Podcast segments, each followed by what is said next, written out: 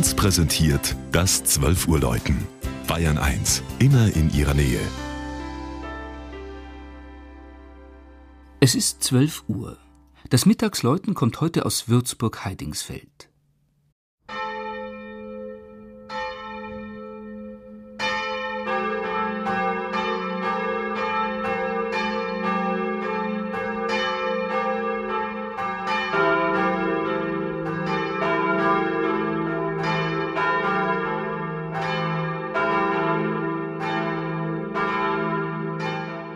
Bereits 1930 wurde Heidingsfeld, die Nachbarsiedlung links des Mains, nach Würzburg eingemeindet.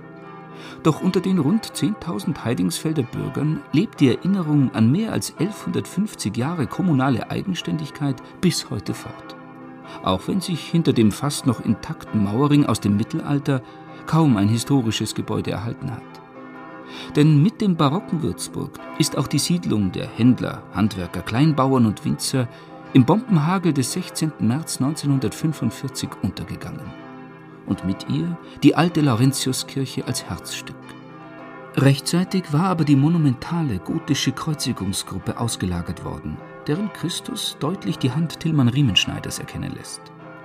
Und wie durch ein Wunder hat sich von dem berühmten Würzburger Bildschnitzer auch eine Ölbergdarstellung erhalten, obwohl auch die darüber erbaute Kirchhofkapelle in Trümmer fiel. Seit 2006 werden die kostbaren Steinfiguren in einer eigens angebauten Seitenkapelle präsentiert. Sie schließt sich an eine der ersten Kirchen im Bistum Würzburg an, die nach 1945 von Grund auf neu errichtet wurden. Baumaterial war knapp und so wurden hier Schwerter gleichsam zu Pflugscharen.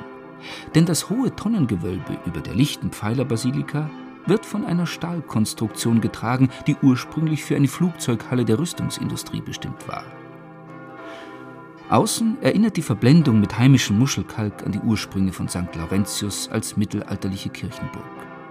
So fügt sich der Bau harmonisch an den steinernen Glockenturm aus dem Jahre 1200, der allein den verheerenden Luftangriff unbeschadet überstanden hatte. Bereits 1947 konnten vier neue Glocken aufgezogen werden. 1950 läuteten sie dann zur Weihe der neuen St. Laurentiuskirche von Heidingsfeld, einem steinernen Zeugnis für Frieden und Wiederaufbau.